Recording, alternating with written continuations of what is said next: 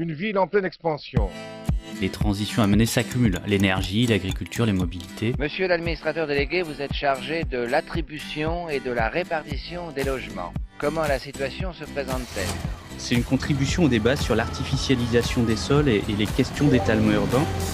On a privilégié euh, la machine, la matière et l'énergie euh, par rapport à l'être humain. Hein. C'est pour ça qu'on ne recycle pas bien les téléphones. And perhaps the defining trend of the 21st century is population growth. On a une responsabilité sur l'épuisement des ressources et une responsabilité sur la perte de biodiversité. Chaque échec qui va permettre euh, la prochaine fois de faire mieux et chaque échec est autant instructif qu'un succès. Des projets d'urbanisme qui sont indispensables du fait d'une circulation toujours plus intense. Ce plan est un plan que le public notait pour venir voir.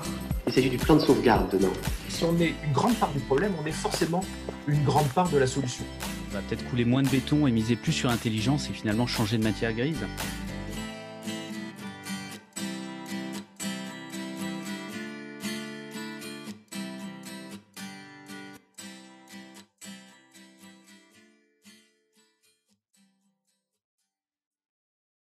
Bonjour Thomas Benoît. Vous êtes chargé de développement à l'association Rue du Développement Durable. Vous travaillez notamment sur la redynamisation des quartiers par la réouverture de locaux laissés vacants, mais aussi à leur animation. Dans cette même dynamique, vous avez créé, vous et un collectif, une foncière solidaire qui s'appelle Cré de Liens, euh, qui a été donc euh, mise en place pour le rachat de locaux vacants en rez-de-chaussée dans le quartier de Cré de Roc à Saint-Étienne. Avant de préciser davantage les enjeux auxquels vous vous attaquez, est-ce que vous pourriez vous présenter vous, mais aussi l'association Rue du Développement Durable? Alors, bonjour Frédéric, merci beaucoup. Euh, oui, tout à fait. Alors, moi, je suis Thomas Benoît, je ne suis plus chargé de développement, je suis maintenant coordinateur de l'association euh, Rue du Développement Durable. Alors, je dirais beaucoup RDD, euh, mais c'est bien pour Rue du Développement Durable avec un rue au pluriel. Euh, donc oui, moi je suis dans la structure depuis maintenant, euh, ça fera cinq ans le mois prochain. Euh, voilà, quel est le projet de RDD? Donc déjà, c'est une structure qui a 14 ans. Et comme on va le voir dans, l'entretien, là, progressivement, du coup, elle s'est spécialisée sur la, ce qu'on appelle la réactivation des rez-de-chaussée vacances, c'est-à-dire leur redynamisation. Euh, mais elle tient également une spécificité qui est celle d'association de quartier, donc sur le quartier du Crâne Rock, comme vous l'avez bien dit. Voilà. Euh, j'aimerais bien qu'on revienne sur euh, bah, ce dont vous venez de parler, là, sur votre, votre proposition dans l'association de créer une dynamique, une, dynamique citoyenne, donc qui n'est pas forcément portée par une collectivité, mais, mais par là une association, des citoyens, etc., autour de la réactivation des rez-de-chaussée. Qu'est-ce qu'on peut, qu'est-ce qu'on entend finalement par euh, réactivation des rez-de-chaussée vacants En quoi, euh, en quoi c'est digne d'intérêt finalement? Euh, Du coup, effectivement, nous, on s'est spécialisé là-dedans. un peu par, alors j'allais dire opportunisme, mais dans le bon sens du terme, plutôt par réactivation de notre diagnostic. On a avancé en marchant et on a vu que c'était un levier intéressant. Donc par là, on fait appel à tout, tout l'imaginaire qui va être celui de la, de la disparition du petit commerce ou de la multiplication des locaux euh, vacants en rez-de-chaussée, donc de cette multiplication de friches qu'on peut voir dans beaucoup de territoires en, France, hein, et notamment dans les métropoles, dans, certains quartiers un peu typiques qui ne sont pas forcément les, les quartiers très commerciaux du centre-ville, mais voilà, d'autres types de quartiers, notamment les quartiers anciens et les centres-villes pour le coup des villes moyennes. Euh, du coup, pour, euh, pour expliquer ça, nous, à, RDD, il faut qu'on repasse aussi un petit peu par la genèse euh, et avoir bien en tête, du coup, deux choses, la genèse et le territoire. le territoire, donc nous sommes à Saint-Étienne, qui est une ville qui a été marquée par une période de désindustrialisation dans les années, à partir des années 70, 80, 90, avec le départ de quasiment un quart, un peu moins de ses habitants. Euh, et on est sur le quartier du Crâne Rock. Donc, c'est un quartier qui est situé sur une colline à Saint-Étienne, euh, qui est entre plusieurs pôles urbains assez importants. Euh, le premier qui est celui de l'hypercentre, puisque juste en bas, nous, d'une rue, il suffit d'une rue ou deux pour arriver sur l'hôtel de ville, la plage Jean Jaurès, qui est la plus grande place de Saint-Étienne, et, la préfecture. et de l'autre côté de la colline, nous avons la gare de Saint-Étienne-Château-Creux. Donc voilà, c'est vraiment deux, pôles urbains très importants. Euh, première chose, donc la géographie. Deuxième chose, c'est le caractère social de cette colline, qui se caractérise d'un côté par son passé ouvrier, mais aussi artisan. ça va un peu ensemble, mais c'était voilà beaucoup de petits artisans indépendants. Donc ça se voit notamment dans l'architecture sur le quartier et dans la façon dont le quartier s'est fait aussi. ça s'est beaucoup construit, reconstruit de façon assez spontanée. Euh, mais aussi c'est un quartier où il y a beaucoup eu de, de lutte sociale à travers son histoire, donc notamment allié avec hein, ce, ce, caractère ouvrier, euh, des luttes sociales, euh, mais aussi associatives, syndicales, coopératives, mutualistes. À Saint-Étienne, il y a un mouvement assez fort là-dessus. Euh, donc c'est un, au fil des, des décennies, hein, c'est un mouvement où on a retrouvé à chaque fois euh, euh, l'émergence des initiatives du moment, donc notamment pour tout ce qui est des, des, des, questions associatives. Voilà, il y a une grosse amicale laïque à Saint-Étienne, c'est des structures d'éducation populaire qui est très active. Il y a eu la première association de maintien de l'agriculture paysanne de la Loire, etc. Enfin voilà, ce passé-là, nous, on s'inscrit d'une certaine façon dedans aussi, puisqu'on est un peu issu de, cette dynamique-là. Euh, donc, une fois que j'ai dit tout ça, ce qu'il faut préciser aussi, c'est que du coup, quartier assez pauvre, euh, voilà, beaucoup de précarité, euh, quartier qui a été durement marqué, malgré sa proximité immédiate avec le centre-ville, par la désindustrialisation. Donc, quand on dit, et puis, oui, enfin, quand on dit désindustrialisation, hein, on dit vacances en logement comme en rez-de-chaussée, en pied d'immeuble, euh, insalubrité, délabrement, euh, précarisation des habitants, etc., etc. Et dernière chose sur le contexte territorial, mais c'est un quartier qui a aussi reçu pas mal de des différentes vagues d'immigration hein, euh, au cours de son histoire. Donc voilà, ça c'est un peu le contexte géographique. Après, il y a aussi un contexte autre qui est que lié à tout ce que je viens de vous dire, dans les années 2000, 90 et 2000, donc, le quartier a d'abord été classé en QPV, donc quartier prioritaire pour la politique de la ville, amenant euh, des opportunités notamment de financement ou du dialogue avec euh, les institutions, mais également à partir des années 2000 un projet de rénovation urbaine, donc Parlons rue. Euh, c'est à ce moment-là où va, va les prémices de, de, la création de RDD. Euh, L'enrue, hein, c'est une grosse machine qui arrive pour faire des travaux avec des dispositifs qui fonctionnent plutôt bien on pourrait discuter de la qualité, mais en tout cas, euh, euh, ils existent et ils sont carrés quoi sur euh, sur les questions de, réhabilitation, rénovation, notamment du logement, sur les questions de voirie, d'équipement, d'espace public, etc. Là-dessus, il y a des choses qui, qui fonctionnent, qui existent. Mais il n'y en avait pas du coup sur la thématique qui va nous intéresser, celle de la vacance en rez-de-chaussée. Typiquement, on a commencé à comprendre ça. Donc l'ANRU, c'est cette machinerie, mais c'est aussi toute tous des espaces de dialogue avec les institutions. Voilà, ça crée des échanges entre les institutions et les habitants, entre les habitants, entre les structures du quartier. Euh, et donc, notamment, si on relie ça à ce que je vous disais hein, sur euh, la dynamique sociale et collective du quartier, euh, voilà, les habitants et les structures du quartier souhaitaient peser, s'intéresser au projet urbain. Euh, voilà, donc là, on est sur un moment où euh, se passe tout un tas de discussions, euh, et notamment un problème du quartier qui en fait est une contradiction. On a plus en plus de locaux vacants. Donc aujourd'hui, c'est un phénomène très répandu. Hein. À Saint-Étienne, je pense qu'on a eu un peu d'avance sur le niveau national là-dessus. Mais voilà, dans les années entre 2005 là, et 2010, en gros, on mesure, nous, sur notre diagnostic, à une quarantaine de pourcents de vacances de taux de vacances pardon, sur, euh, sur le quartier. Euh, donc des commerces, mais aussi en fait hein, tous ces anciens locaux d'artisans qui étaient vraiment connectés avant avec, euh, avec les étages et l'habitat. Donc d'une part, et de l'autre côté, énormément de, porteurs de projets, un peu de commerce, mais surtout voilà, sur des, des, des créatifs, des associations, des collectifs d'habitants, sociaux, culturels, solidaires, euh, des créateurs, des, artisans aussi, etc., qui euh, n'ont qu'une seule envie, c'est d'emménager sur le quartier, mais ne trouvent pas de rez-de-chaussée. Donc là, on arrive sur la tension qui explique aussi euh, le, la création de l'association, la mise en place d'une dynamique à l'époque. Hein. Et encore une fois, et c'est pour ça qu'on tient à ce caractère quartier, c'est que ce sont des habitants et des structures locales, donc notamment cette amicale laïque dont je vous parlais tout à l'heure, Solicop, qui était une, coopérative qui travaillait sur les questions de solidarité internationale, ou encore Artisans du Monde, qui ont voulu lancer voilà, des expérimentations euh, en ciblant des, friches en rez-de-chaussée, en gros. Euh, voilà un petit peu la, genèse. Euh, et tout en voyant, hein, constat à partager avec les pouvoirs publics, qu'il n'y avait pas de dispositif miracle ou dans, la, boîte à outils pour, intervenir là-dessus. Euh, voilà, donc ça, c'était un petit peu sur le contexte et le diagnostic. Il y a aussi eu un travail intéressant à ce moment-là de conceptualiser qu'est-ce qu'un rez-de-chaussée.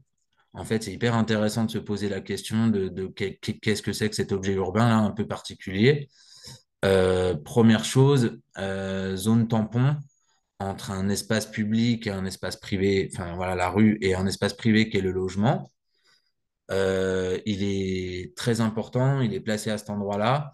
Deuxième chose, c'est un, espace qui est un marqueur énorme de l'expérience d'un usager dans une rue. Euh, voilà, ce que je dis souvent, c'est que quand on arrive dans un endroit où en rez-de-chaussée, euh, c'est vide, quand on regarde dedans, tout est délabré, euh, on peut souvent pas regarder dedans parce qu'il y a des palissades, il y a des moellons, etc., etc. Et ben, ça provoque, qu'on le veuille ou non, une imagerie euh, ou des, des, des émotions qui sont ce qu'elles sont. Et voilà, maintenant, si on s'imagine y passer la rue le, le, soir, pardon, à minuit, c'est jamais très agréable. Euh, quand bien même il pourrait y avoir des superbes logements occupés et des superbes façades au-dessus, quoi. Euh, donc, deuxième chose, c'est l'expérience. Euh, troisième chose, c'est les règles assez particulières qui régissent ces espaces-là. Encore une fois, on n'est pas sur de l'espace privé, on n'est pas sur de l'espace public, on est entre les deux. C'est souvent un lieu privé, mais souvent du commerce, donc quand même beaucoup de porosité, etc. C'est plutôt régi par, par des codes qui vont être ceux du, commerce ou etc. Enfin voilà, il y a tout un tas de... C'est aussi hein, une partie de ce qui va expliquer l'intervention publique, pas forcément euh, mise en place euh, à ce moment-là, puis encore un peu aujourd'hui. Euh, voilà, ça explique des difficultés. Et enfin, dernière chose, et chose primordiale, quand on regarde une ville, alors je vais parler des quartiers assez centraux, 90%, alors le chiffre, il est un peu à la louche, mais 90% des activités d'un centre-ville, qu'elles soient euh, servicielles, économiques, sociales ou administratives, elles sont bien dans les rez-de-chaussée, quoi. D'où l'importance euh, d'avoir des rez-de-chaussée qui vivent et d'où l'importance aussi pour une collectivité ou des habitants hein, d'avoir euh, euh, dans un quartier des rez-de-chaussée qui sont fonctionnels. Euh, voilà un petit peu sur l'état des lieux. Je ne sais pas si j'enchaîne après. Je vais, je vais, on va enchaîner en effet, mais euh, j'ai des questions qui me viennent. Ouais. Euh, c'est intéressant parce que vous avez parlé quand même de, d'un quartier précis. On est, on est quand même sur une ville Saint-Étienne qui a déjà une image elle-même euh, de ville désindustri désindustrialisée, avec beaucoup de vacances, de logements commerciaux, etc. Mais en plus, vous vous rezoomez sur un quartier qui est encore plus touché par ça dans la ville en elle-même. Donc, cet ancrage quartier intéressant. Et, euh, et en plus, vous l'avez dit, les pouvoirs publics sont intervenus dans ce quartier via euh, QPV ou, ou l'ANRU, et en même temps n'ont pas réussi ou ne se sont pas, n'ont pas pris en charge euh, cet enjeu-là.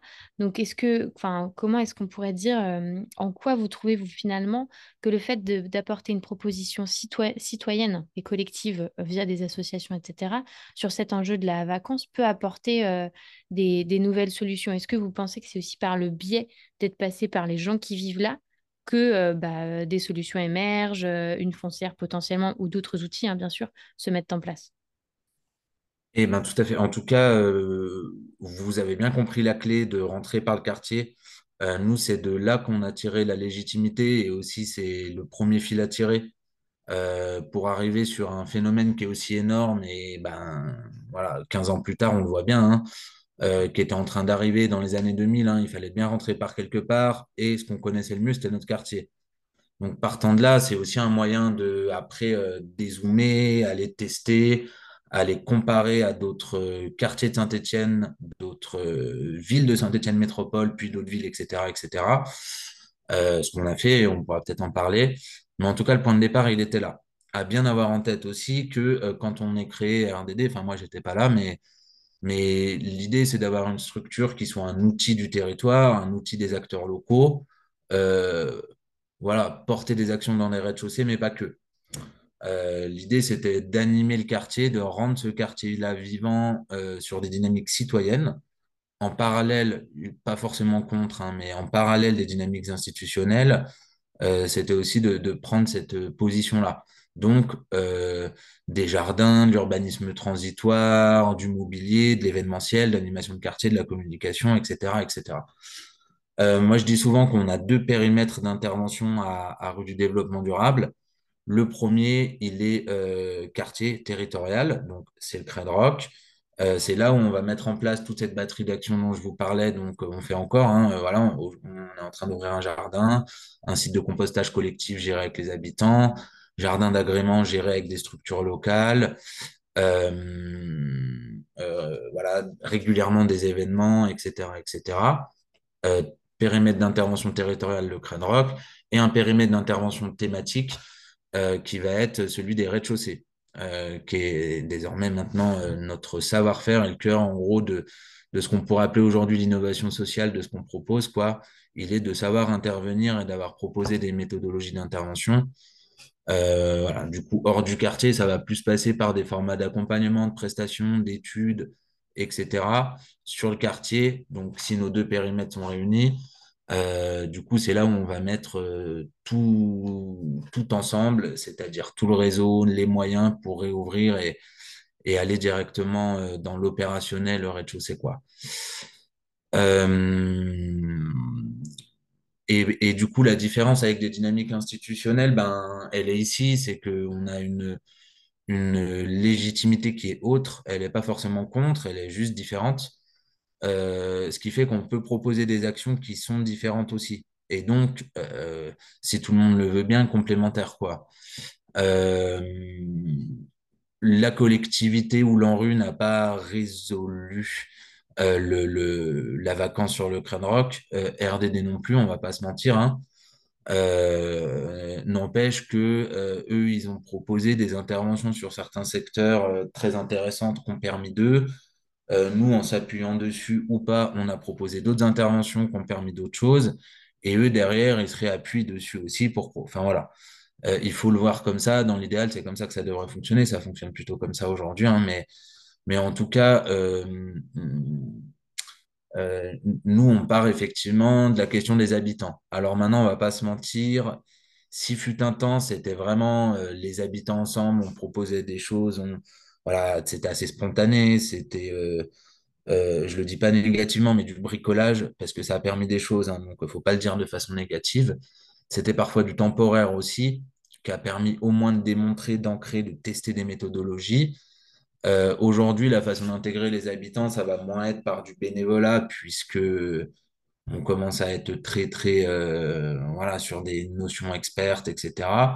Mais n'empêche que euh, il y, a, une proximité qu'on garde par tout un tas déjà de projets qu'on a installés ou qui, qui, eux, reposent sur les habitants, sur du bénévolat, sur des choses comme ça. On en parlera sans doute après. Euh, nous, l'idée, c'est de proposer des services aux habitants, donc de savoir ce que les habitants ont envie et surtout besoin. Euh, on part de là, quoi. En parlant donc justement de ce côté un peu expertise euh, sur, euh, sur la spécifique au rez-de-chaussée, mais aussi, comme euh, vous le disiez, enfin voilà, vous développez des outils, alors multiples outils, hein, il y a de l'animation, du jardin partagé, comme vous l'avez dit, on, pourra y revenir. mais il y en a un qui, qui nous, nous intéressait particulièrement chez Dixit, c'était l'aspect foncière solidaire. que vous avez appelé Cré de lien, si, si je n'écorche rien. alors, L'idée, c'est un peu, enfin voilà, pourquoi finalement vous avez eu besoin de monter cette structure euh, qui est la foncière, c'est pas toujours évident pour, euh, pour les auditeurs ou les auditrices à comprendre comment ça fonctionne, euh, mais aussi du coup quelle gouvernance vous avez utilisée puisque vous aviez finalement l'association RDD plus la foncière, voilà, comment tout ça s'imbrique ensemble ou pas d'ailleurs. Mmh. Ah, plutôt oui. et ben déjà pour comprendre, pour ceux qui connaissent, vu qu'il y a un clin d'œil, le clin d'œil il est à Terre de Liens. Donc pour ceux qui connaissent Terre de Liens, c'est pareil, mais sur des rez-de-chaussée. En tout cas, la logique est la même, même si le fonctionnement va un peu différer. Euh, donc d'abord, c'est une. si on parle des statuts, parce que souvent on pose la question, mais c'est une, c'est pas une structure forcément coopérative, c'est une SAS à capital variable. Par contre, le, règlement a été travaillé pour que la gouvernance respecte un certain nombre de principes euh, coopératifs. Euh, donc le principe classique, ce sont des parts sociales. Nous, on a fixé des parts sociales assez faibles, 50 euros l'unité. Euh, pour permettre à tout le monde de, pouvoir en acquérir au moins une. Puisque le principe, c'est une personne égale une voix. Euh, tout le monde a la même voix, ce n'est pas proportionnel au nombre de parts acquises, puisque évidemment la part sociale est faible, mais on peut en acquérir autant qu'on veut. On a des personnes qui ont pris pour 1000 euros de part sociale, par exemple. Mais ils ont autant de voix qu'un euh, voisin qui voulait juste participer à quel est devenir le rez-de-chaussée à côté, euh, et suivre ça. Et donc, il en a pris une à 50 euros parce qu'il n'avait pas plus de moyens et il pourrait, euh, dans les faits, enfin en théorie plutôt, s'exprimer dessus. donc ça, c'est sur les principes. sur la logique ensuite, l'idée là, c'était de, de, mobiliser le voisinage en fait avec ça. Donc je refais le, fil de, mon historique puisqu'on en était là, hein, mais euh, Crédelien était pensé pour être l'outil principal de, réactivation des rez-de-chaussée. Ça n'a pas été le cas, je reviendrai dans le bilan. Mais en gros, l'idée, c'était de dire, ben tiens, euh, il y a des rez-de-chaussée vacants. Sans doute, le problème, c'est qu'il n'y a, y personne qui est intéressé. Ben, on a vu que non, il y avait plein de porteurs de projets.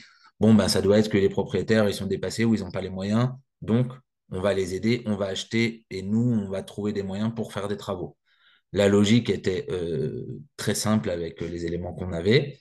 Et euh, l'idée pour récolter les fonds nécessaires, c'était de dire, pardon, euh, on, va, on va mobiliser le voisinage et on va aller, on est en 2011 là, donc je précise, il n'y a pas encore tous les outils de crowdfunding, etc. on va aller taper à la porte des voisins, appeler le réseau, etc. et dire prenez tous des parts et vous voyez le rez-de-chaussée, vous voyez de votre fenêtre là, on va le racheter, on va y remettre quelque chose ensemble.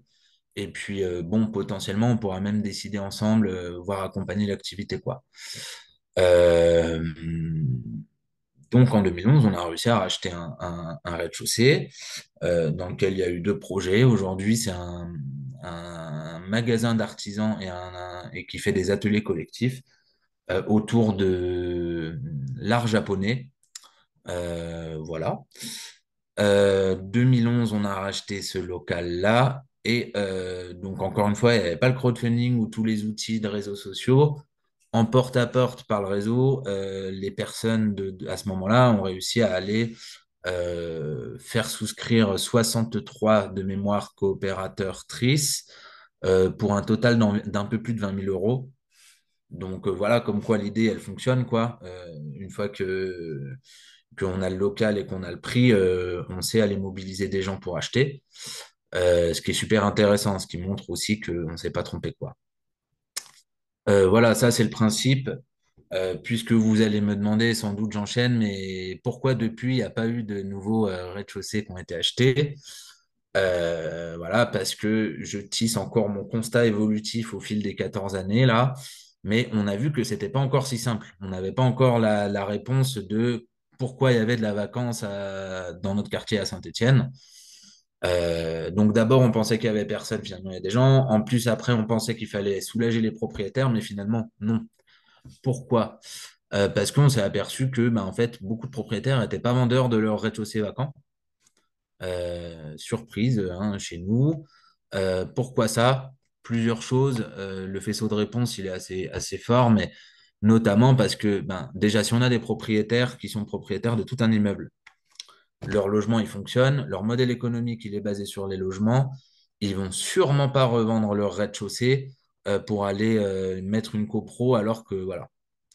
Première chose. Donc, quand on, tisse un peu ce truc-là, on s'aperçoit que, ah, en fait, les rez-de-chaussée pour euh, les propriétaires, maintenant, ça ne rentre plus dans l'opération financière et, enfin, dans leur équilibre financier et en plus, il n'y a pas derrière de, projet spécifique, on va dire, social ou politique, d'y faire quelque chose. Il n'y a pas de vision là-dessus. Ben, ce qui est un peu embêtant. Et on s'aperçoit que les propriétaires, en fait, pour une certaine partie, voient les rez-de-chaussée comme quelque chose, comme une charge, soit administrative, financière, etc. Donc de l'espace inutilisé.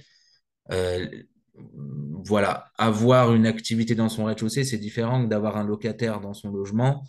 ça va être des activités, des allées-venues, parfois des déclarations du type, je sais pas, licence 4, ERP, mise aux normes, nanana. Donc les propriétaires, eux, vivent ça comme quelque chose de parfois très compliqué. première chose. Et deuxième chose, c'est une charge aussi parce que l'activité du rez-de-chaussée peut être nuisible euh, le bruit, les odeurs, euh, si euh, ça dérange les locataires des logements, tous les propriétaires, c'est la première chose qu'ils vous demandent s'ils ont un logement dans l'immeuble, quoi. Vous me mettez un bureau, quoi. Est-ce qu'il n'y a pas une banque en ce moment qui cherche, etc., quoi. C'est vraiment ce qu'ils veulent. Si on commence, si on a le malheur de leur parler de, de bar, café, là, c'est 90% du temps une fin de non-recevoir. Restauration, souvent ils ont envie, mais voilà, les extractions, la terrasse, les odeurs, les risques, je sais pas, euh, de, l'équipement et tout ça. Pareil, c'est souvent très compliqué. Et même pour euh, tout un tas d'autres d'autres activités de ce type-là, quoi. Il y a vraiment la peur que ça, que ça génère des choses. Et voilà, si on dit kebab, alors là, il y a encore d'autres euh, considérations qui viennent, qui viennent, et on a aussi beaucoup où ça le fait pas. Non, première euh, chose pour le refus. Deuxième chose, en rentrant moins dans les détails, mais c'est sur des logiques euh, euh, de rentabilité, pourquoi pas, voire de spéculation. On est sur tout un tas de, propriétaires parfois qui ont du foncier un peu dans de multiples territoires. Et aujourd'hui, Suite Saint-Etienne n'est pas rentable, on le met de côté en attendant, et on se concentre sur d'autres en attendant que Suite saint peut-être monte. Euh, ou des propriétaires stéphanois qui, eux, sont un peu euh, contre faire quelque chose dessus, puisque euh, on est sur un mythe, une espèce de croyance que le marché va remonter. Et si, si, si, si, l'année prochaine, et je l'ai lu dans l'Express, et le classement des villes, enfin voilà, c'est quelque chose qu'on m'a souvent ressorti. Mais voilà, nous, on a des, des gens, mon prédécesseur, il travaillait déjà, enfin, il essayait déjà de les mobiliser. Non, l'année prochaine, ça va remonter. Ça fait huit ans qu'il dit ça. On a des gens qui ont eu des grosses, grosses difficultés financières parce qu'ils ont attendu ça pendant longtemps et ils se sont aperçus euh, au bout de 5, 6, 7 ans que eh ben, le rez-de-chaussée n'avait plus aucune valeur parce qu'un c'est, un mauvais calcul hein, pour nous de faire ça. Un rez-de-chaussée inoccupé, c'est un rez-de-chaussée qui se dégrade, humidité, les réseaux, les nuisibles, tout un tas de choses comme ça. Ça dégrade en plus les logements au-dessus. Donc, si on veut faire un calcul pour les logements, ben voilà. Et puis, euh, si on est dans une logique purement de marché, ce qui n'est pas forcément notre cas, c'est pas un bon calcul non plus, puisque la multiplication des friches dans un quartier va dégrader le patrimoine de tout le monde. Quoi. Euh, donc voilà, mais effectivement, sans rentrer dans l'anecdote, on a eu des gens, nous, hein, qui, qui, ont été en liquidation judiciaire, qui ont dû vendre leur rez-de-chaussée pour une bouchée de pain aux enchères, là où nous, on leur proposait un prix correct, etc. Euh, donc voilà. Euh, là-dessus, ça remet à jour notre diagnostic. Donc, je ne sais pas si vous voulez que je rentre tout de suite un peu plus aussi dans d'autres méthodes qu'on a, qu'on a pu proposer pour s'adapter à ce qu'on découvrait là-dessus.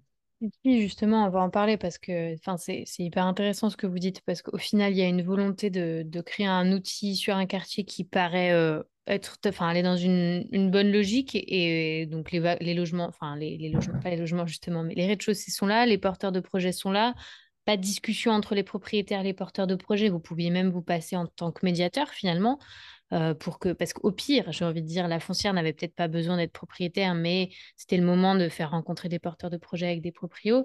Mais, mais en fait, non, non, parce qu'on ne veut pas être le premier, on ne veut pas être le premier à prendre le risque d'installer son bar, on veut pas, voilà. Donc s'il y en a un qui dit non, les autres disent non. Enfin, on rentre dans une logique assez, assez terrible et qui me fait penser aussi que finalement, là-dessus, c'est peut-être un, enjeu qui, est lié à la ville, pour le coup, même de Saint-Étienne, et en fait qui dépasse le quartier et qui, qui là demande potentiellement une, des réactivations, des discussions avec les, propriétaires qui est plus complexe que ça. mais en effet, vous avez mis du coup d'autres outils en place, puisque comme celui-là n'a pas marché, j'imagine que vous avez tiré d'autres ficelles. Donc, donc vous pouvez nous, raconter nous ça. En effet, c'est les diagnostics, tout ce qui est animation, etc. Allez-y. Et, oui, du coup, ben voilà, on arrive euh, à plusieurs. On est une association, hein, donc nous, on répond à des besoins du territoire, on fait des constats, on teste, enfin voilà, on, a cette liberté-là aussi. Donc plusieurs de nos hypothèses fonctionnent euh, pas totalement. Ça a quand même à montrer des fruits, donc on a plutôt décidé de garder euh, ces, ces choses-là dans notre panoplie, mais de créer des nouveaux outils. L'outil suivant, ben, vous l'avez évoqué, c'est l'outil médiation euh, qui va lui prendre différents niveaux. Il y a un premier outil d'intermédiation, c'est juste euh, mobiliser le propriétaire et faire un peu un tas d'efforts à sa place, diffusion de l'annonce, euh, euh, presque pas tout à fait la commercialisation, mais pas loin. Enfin, en tout cas, faire en sorte que, que des gens aient des infos sur son rez-de-chaussée. Et, euh, et intermédiation de l'autre côté avec les porteurs de projets en leur disant bah, nous, on a des infos que vous aurez jamais. Et là-dessus, je glisse une anecdote, mais en évoluant dans notre diagnostic, encore une fois, on s'aperçoit qu'il y a un gros problème là qui n'est pas celui non plus ni de l'offre, ni de la demande, ni du croisement de l'offre et de la demande, mais euh, et ben en fait la majorité, enfin en tout cas une partie des locaux vacants sont des locaux, je mets des guillemets, mais fantômes.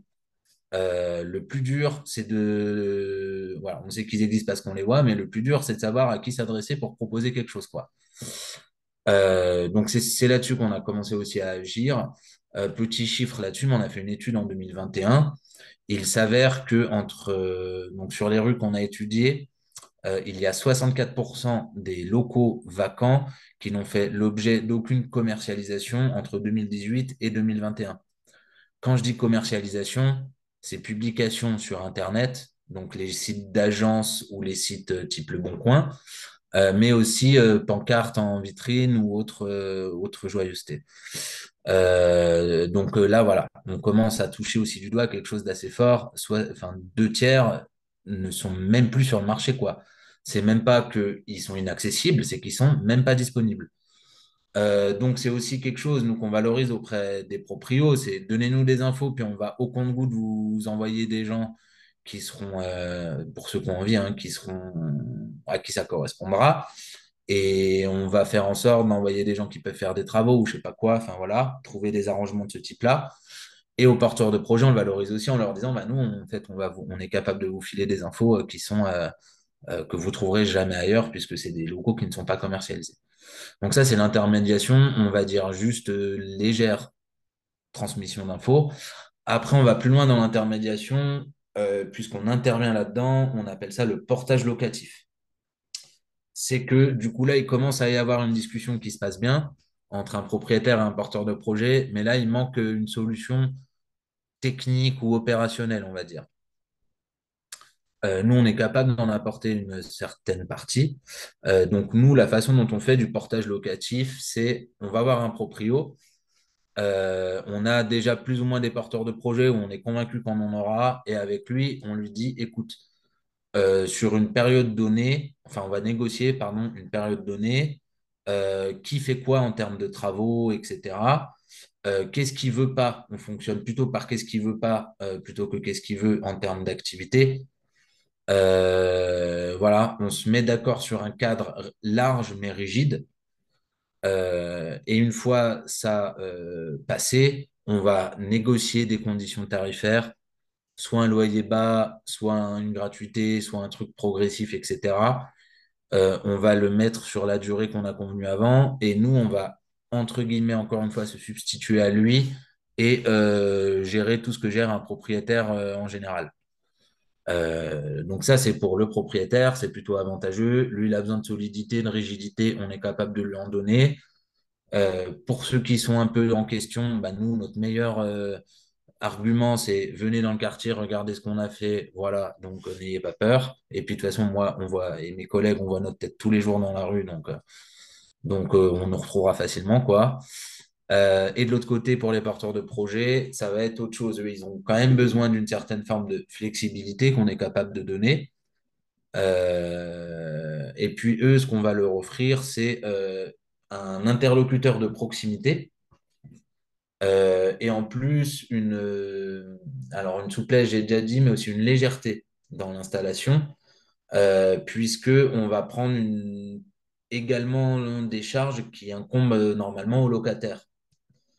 On prend les contrats fluides, eau, gaz, électricité, Internet aussi, en ayant soin et on y arrive à proposer des choses pas très chères, voire très abordables et en mutualisant, ça nous aide aussi à, à proposer des choses moins chères que si tout le monde prend son contrat partout.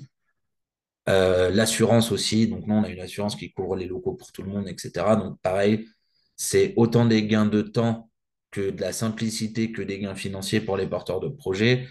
Et le message, c'est allez, venez et concentrez-vous sur votre projet et sur la vie de votre local. Nous, on se concentre un peu sur le reste. Euh, qu'est-ce que, pourquoi on fait ça et qu'est-ce que ça crée aussi? Euh, Nous, on croit aussi à la mutualisation. Donc, on essaie d'avoir des porteurs de, ou porteuses de projets et pas seulement un ou une seule. Euh, c'est encore une fois des gains aussi, là pour le coup, environnementaux, écologiques en termes d'économie, mais aussi économie financière. Voilà. Euh, et puis, au-delà de, de, ça, d'économie, c'est aussi des gains de euh, d'animation, de collectif, etc. Nous, on croit, et ce qu'on fait le montre, hein, que, que la complémentarité et la coopération, c'est plus riche que la concurrence, quoi. Donc, quand il y a plusieurs artisans qui sont les uns à côté des autres, ou plusieurs indépendants, mettons, euh, ça a déjà été le cas qui bossent dans la com et numérique, euh, parler, évoquer, échanger et peut-être au bout d'un an faire des projets ensemble, et ben, c'est très riche en fait dans un milieu et dans une évolution professionnelle. Euh, donc voilà, ça c'est le portage locatif qui est la forme la plus répandue de ce qu'on a pu faire. Euh, donc voilà, là, si on regarde d'une façon un peu évolutive, on voit qu'on a des niveaux d'intervention très différents allant juste de l'information, puis après on gère un peu avec eux la relation. Des fois on fait la négociation, des fois on donne des coups de main sur euh, l'installation, etc. Mais on n'intervient pas spécifiquement. On est parfois un peu décisionnaire, mais en tout cas on, ne met pas de moyens. Euh, il y a aussi les porteurs de projets qui ont besoin d'être accompagnés dans leur réflexion d'espace aussi, etc. etc. Euh, ou les propriétaires d'être emmenés vers des aides ou des choses comme ça. Donc, partant de là, ensuite, ça va être l'intervention foncière, donc euh, de l'achat ou du portage du conventionnement locatif. Euh, pour tout le monde, il y aura dans tous les cas une intervention de valorisation via les aspects communicationnels, etc., etc., l'animation de quartier qui peut être faite, qui est pour tout le monde et qui est intéressante pour tout le monde. Et euh, ponctuellement, on va intervenir aussi sur la création du projet lui-même. Donc, pas que sur le foncier, mais euh, ponctuellement, on intervient, on porte nous-mêmes un projet, souvent parce que c'est un projet qui est très social et qu'on veut collectif. Donc, euh, oui, on a, on a fait le choix notamment de créer, en tout cas de préfigurer nous, une accorderie qui est un système d'échange en monnaie temps. ça partait de, de plusieurs besoins, un besoin de convivialité, de rencontre, un besoin aussi d'avoir des services à moindre coût, euh, donc accessible à tous et toutes, et de sortir euh, d'une certaine façon de, de services que payants. Quoi, c'est pas forcément le cas, mais c'était l'idée quand même de, vraiment se rapprocher des besoins et de la commande des habitants. Et un autre projet euh, de ce type-là, c'est une cantine de quartier qu'on a hébergé pendant six ans au sein de RDD. Donc, la personne qui gérait la cantine était ma collègue pendant, pendant toutes ces années-là, puis maintenant qui est autonome, euh, qui est une cantine participative. Donc, les habitants viennent cuisiner. Ensuite, il y a un repas à prix libre permettant à tout le monde de se rencontrer. voilà, et encore une fois, un autre lieu de, rencontre des habitants où il y a une vraie possibilité d'agir sur la programmation de la cantine c'est pour ça qu'elle est ouverte que la moitié de la semaine. C'est aussi pour qu'il euh, se passe plein d'autres choses dans ce lieu-là. quoi. C'est hyper intéressant parce que finalement, vous avez réussi un peu à, bah, pas à vous arrêter à l'échec de la foncière, mais à se dire, bah, tant pis, on veut continuer d'intervenir à l'échelle de ce quartier. Euh, malgré, euh, malgré la complexité, notamment euh, avec, avec les, propriétaires, etc. Mais, mais en trouvant d'autres leviers, comme vous l'avez dit, bah, voilà, la médiation, le portage locatif, qui font en fait aussi, j'ai presque envie de dire, de, de l'association quand même un, un, acteur, une actrice principale sur, sur ce quartier-là. donc donc c'est très chouette. Est-ce que vous, auriez un, livre ou autre à conseiller à nos auditeurs et nos auditrices qui souhaiteraient aller plus loin sur ce sujet? Alors oui, tout à fait. Nous, il y a eu un, ouvrage qui est paru, je crois, en 2020 ou 2021, euh, qui s'appelle La ville inoccupée, enjeux et défis des espaces urbains vacants, donc de Johan Mio et Nadia Arab, qui sont deux chercheurs, euh, notamment à l'école des Ponts et Chaussées, si je ne dis pas de bêtises. Euh, voilà, il y a, y a, des articles assez intéressants sur des contextes divers. Il y a notamment un article sur l'expérimentation, les expérimentations de, de RDD qui a été euh, coécrit notamment par mon prédécesseur. Voilà. Super, bah, merci beaucoup. On, mettra tous les liens de toute façon dans, la barre d'infos du podcast, donc à la fois euh, le livre que vous venez de citer, mais aussi, euh, aussi le, site de, de, RDD pour pouvoir retrouver toutes vos démarches. Merci beaucoup. Eh ben, merci à vous. Et à bientôt. À bientôt. Au revoir.